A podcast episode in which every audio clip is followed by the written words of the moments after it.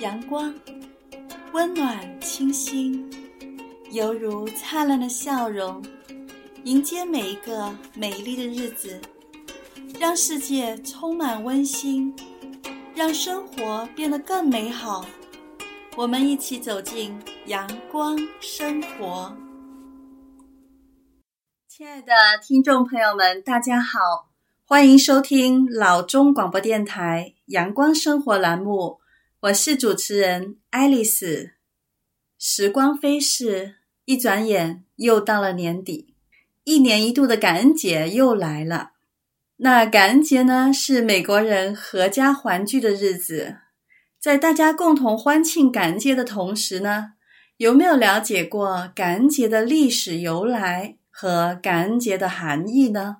那在这一节内容中呢，就由我为大家介绍一下感恩节的历史来源和节日风俗习惯。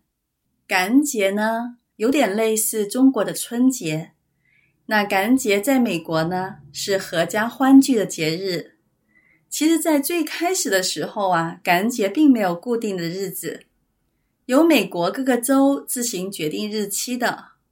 那一直到一八六三年美国独立以后呢，林肯总统宣布感恩节为全国性的节日。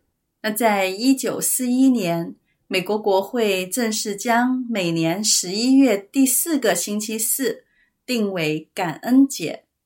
感恩节的假期。一般会从礼拜四一直持续到礼拜天。那我们来了解一下感恩节的历史由来。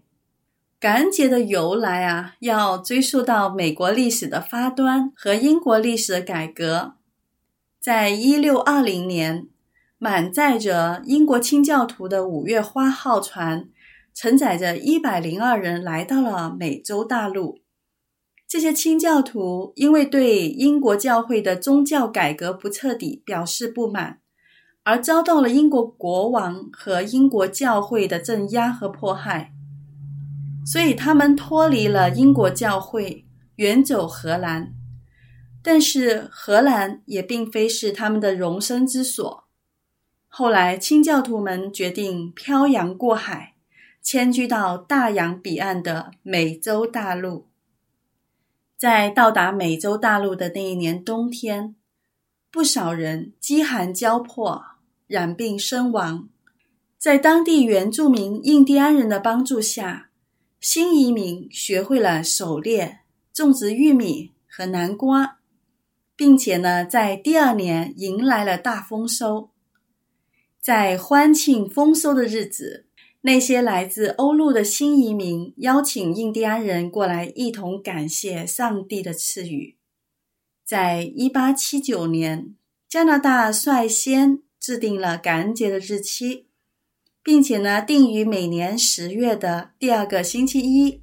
这个日子和美国的哥伦布日是一样的。自从一九四一年开始。在美国，把感恩节定于每年十一月的第四个星期四，并且呢，在感恩节当天呢，都会休假一天，所以这一天呢，也通常被认为标志着圣诞节采购季节的正式开始。那我们刚才呢，向大家介绍了感恩节的历史由来，接下来呢，我们一起来看一下感恩节都有哪些节日习俗呢？在现今的美国，感恩节的当天，无论大家有多忙，都会放下手上的事情和工作，赶回家和家人团聚，大家一起享受一顿丰富的节日晚餐。所以呢，感恩节的晚餐呢，是美国人一年当中非常重要的一餐，而且呢，这一餐的食物都是异常的丰富。其中呢，各种火鸡菜肴呢，自然是少不了的。比如说，烤整只火鸡、火鸡汉堡、火鸡三明治和炖火鸡等等，这些主菜呢，都和火鸡脱不了关系。那美国家庭传统的感恩节主菜呢，就是烤整只火鸡，这是感恩节最为流行的。通常呢，是把火鸡肚子里塞上各种调料和食品。然后呢，放入烤箱烤制。等待火鸡皮烤成了深棕色，就可以开始食用了。那这个时候呢，就把火鸡从烤箱中取出来，用刀切成薄片，分送给家庭的成员共同享用。而且呢，配菜也非常的丰富。通常的配菜呢，有肉汁薯蓉、番薯、蔓越莓果酱、甜玉米和各种蔬菜。另外呢，还有大家熟悉的南瓜馅饼。这些呢，都是秋季丰收的食物，也是感恩节餐桌上必不可少的美食。这些食材呢，其实大多数是原产自美洲的，在欧洲人到达美洲之后呢，才被引回了欧洲。不过呢，火鸡呢，却是一个例外。根据著作《五月花》中的介绍啊，尽管火鸡也是原产自美洲。但是呢，清教徒可能在英格兰的时候就已经知道了火鸡。西班牙人早在十七世纪就从中美洲将驯化过的火鸡带回了欧洲，随后呢，火鸡就风靡了整个欧洲。在英格兰，火鸡呢取代了鹅，成为了圣诞节的主菜。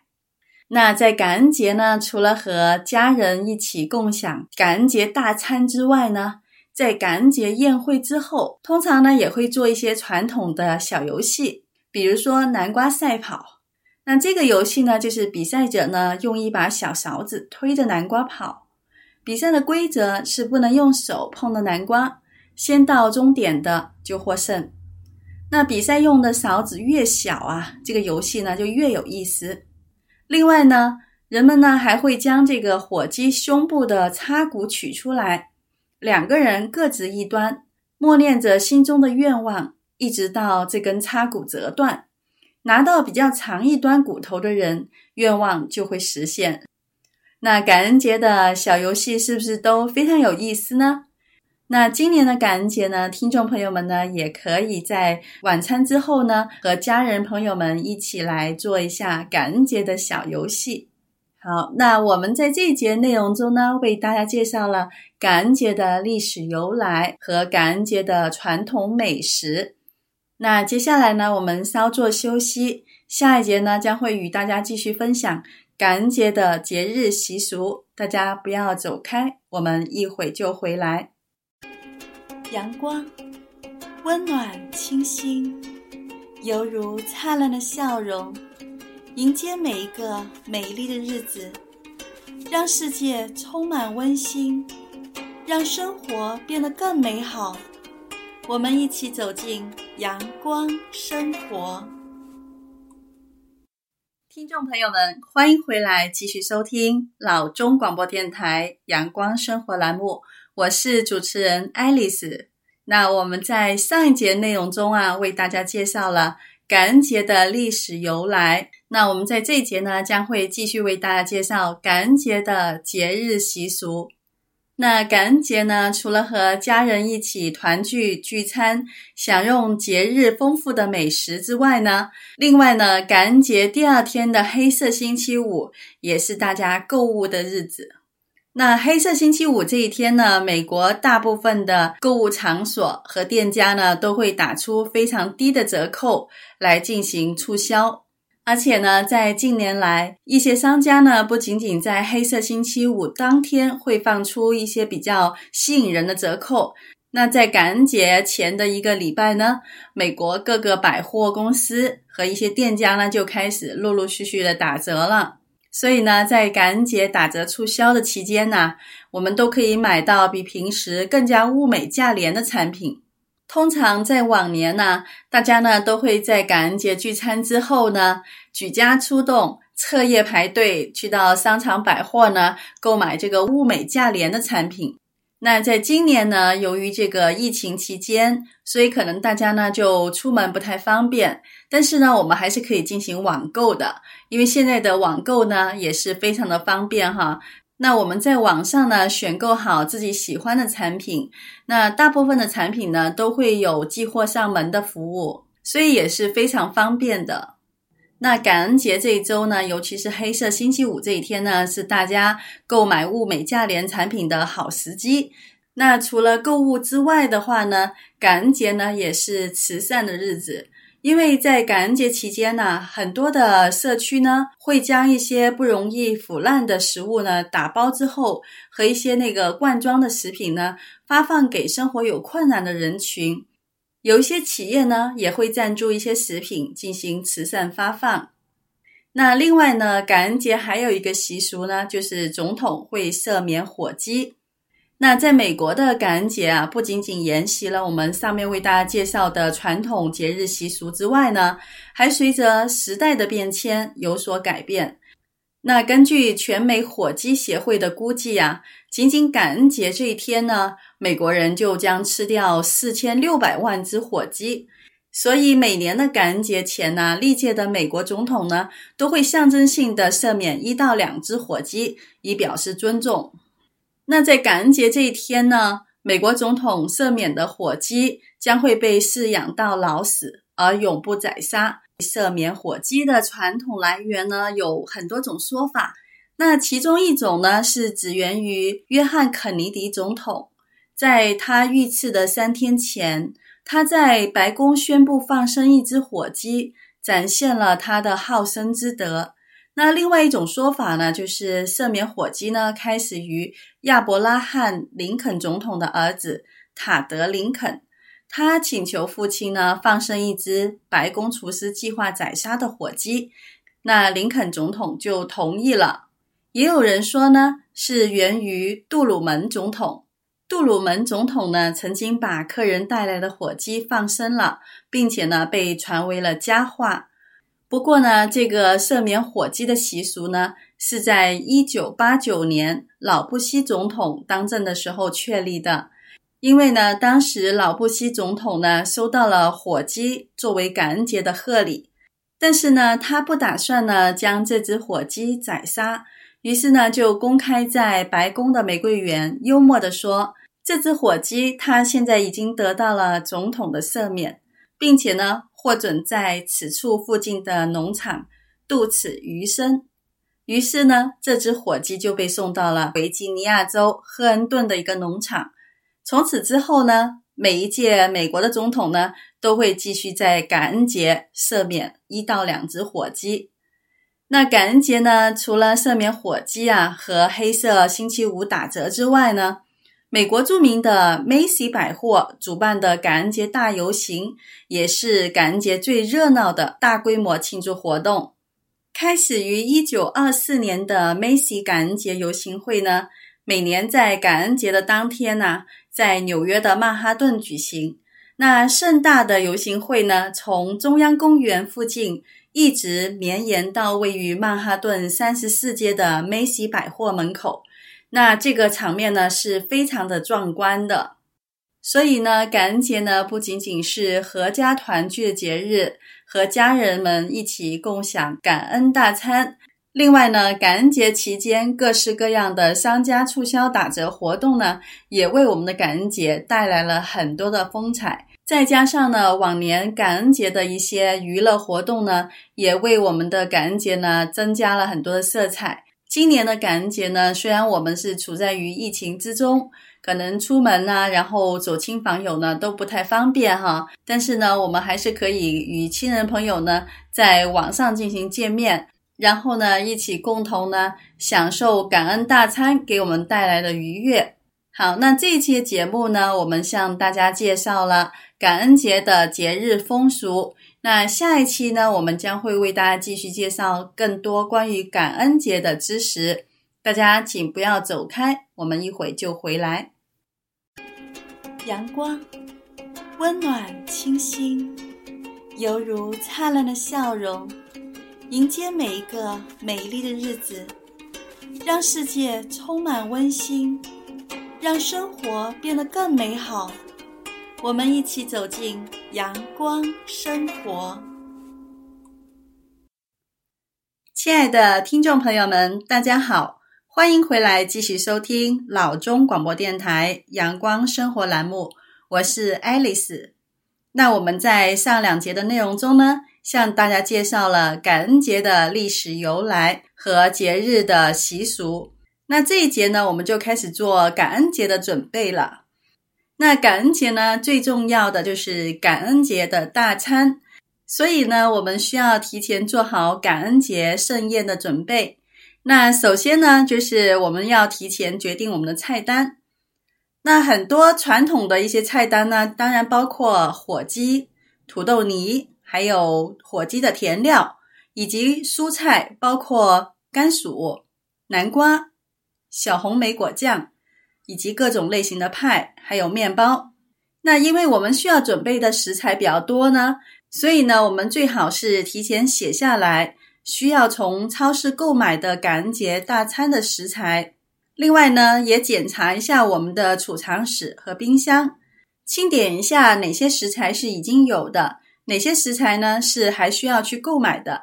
所以呢，我们就提前把需要购买的食材呢写在一张单子上面，去到超市、肉店或者是本地的农贸市场的时候，就可以买齐所有需要购买的东西了。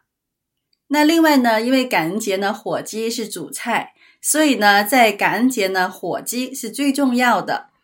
那么我们呢，是最好在感恩节到来之前呢，就先把火鸡购买好，因为有时候呢，可能会在一些超市呢，火鸡呢会供不应求。然后呢，我们需要提前了解感恩节需要制作的食谱，这样呢，我们在采购的时候呢，才不会遗忘任何一道菜的原材料。而且呢，了解制作每一道菜呢所需要的时间。下面给大家一些选择菜单和食谱的建议。那首先呢，菜单的主菜呢当然是火鸡了。那在火鸡里面呢，填上馅料，烤火鸡，然后制作出丰盛的火鸡大餐。那再配上一些蔬菜。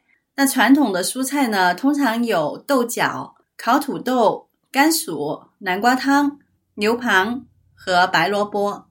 另外呢，我们也可以添加一些装饰性的食物，比如说蔓越莓果酱和餐包。那感恩节呢，自然也少不了南瓜派和南瓜卷，还有一些装饰性的花果。另外呢，也可以搭配一些感恩节的饼干。当然，也可以用南瓜做成其他的感恩节的甜点。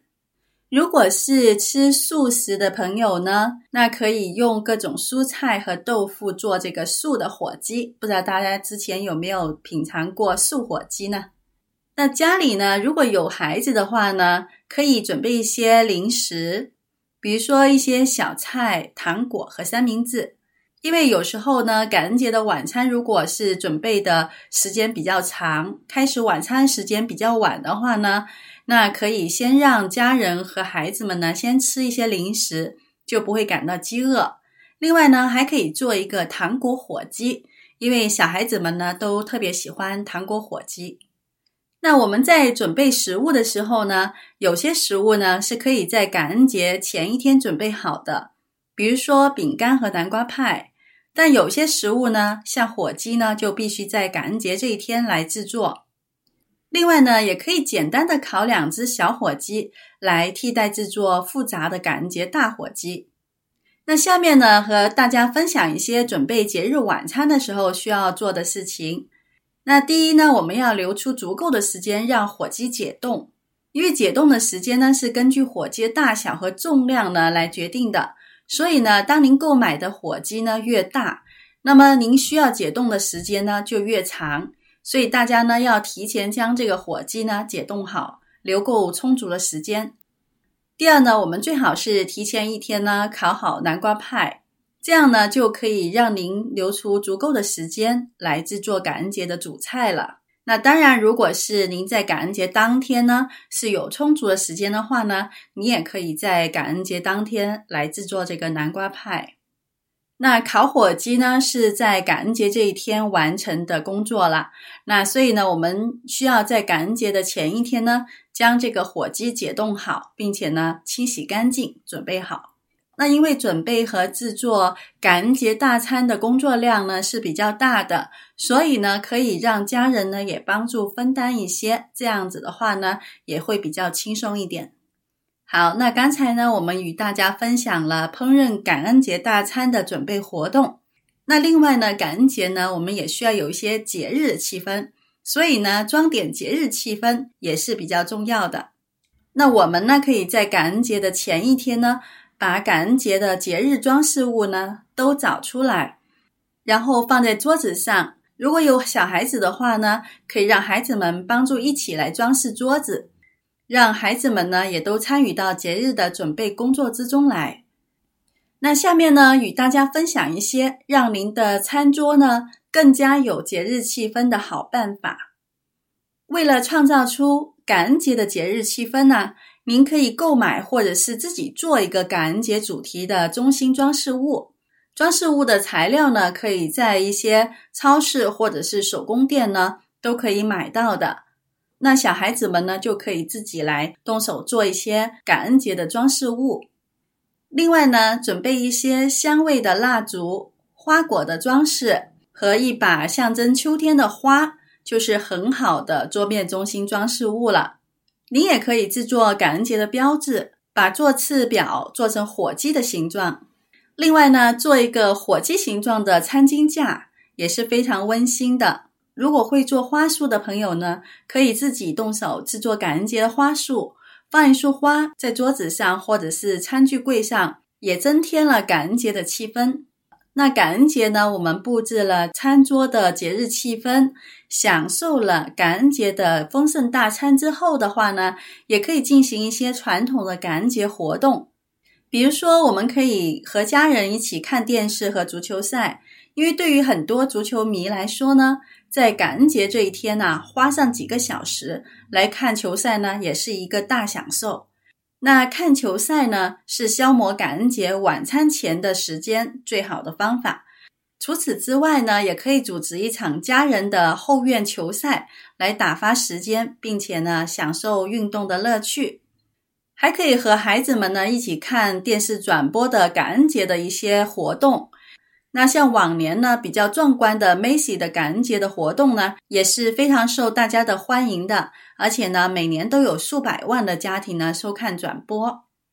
另外呢，我们也可以花一些时间来思考一下感恩节的意义。那感恩节呢，是很多家庭呢团聚的好时机。所以呢，我们可以在这一天呢，尽情的分享我们对家人的感激之情。可以按照个人的家庭风格来表示我们的感激，也可以用下面的一些游戏呢，来表达我们对家人的感激。比如说，我们可以玩一个家庭字母的游戏，让所有人坐在一起，保证呢，所有的人都可以听到其他人说话，然后呢，按照字母表的顺序。每个人轮流说出他所感激的事物，比如说，第一个人轮到字母是 A，那他可以说：“我感谢我的罗娜阿姨。”第二个人轮到字母是 B，他可以说：“我感谢我的兄弟们。”第三个人轮到是 C，他可以说：“我感谢我细心周到的妈妈。”所以可以一直大家轮下去哈，然后到二十六个字母全部说完。那我们呢，还可以将做游戏的过程呢录下来，作为我们将来回忆的温馨一幕。所以感恩节呢，是学会感恩的好时机，也表达我们对每一件美好事物和每一个人的感激之情。那在感恩节呢，还有很多热心的朋友们呢，都喜欢在这一天呢做义工，为一些有困难的家庭呢提供食物，捐出一些包装好的罐头和食物。另外呢，也可以捐赠一些食品和衣服。这些正能量的活动呢，也可以让我们的孩子们呢更加有感恩之心。那感恩节呢，我们和家人一起享受了感恩节丰富的大餐。那大餐之后的话呢，可能大家都有点疲惫了，所以这时候呢，可以开始做一些放松的娱乐活动，比如说家人可以一起在院子里散散步。然后呢，也可以玩一些字谜游戏、讲故事，或者是分享照片、聊新闻。喜欢阅读的朋友们呢，也可以做一些阅读。那平时呢，总有一些收集起来却没有时间看的书，现在呢，就是阅读他们的最好时机。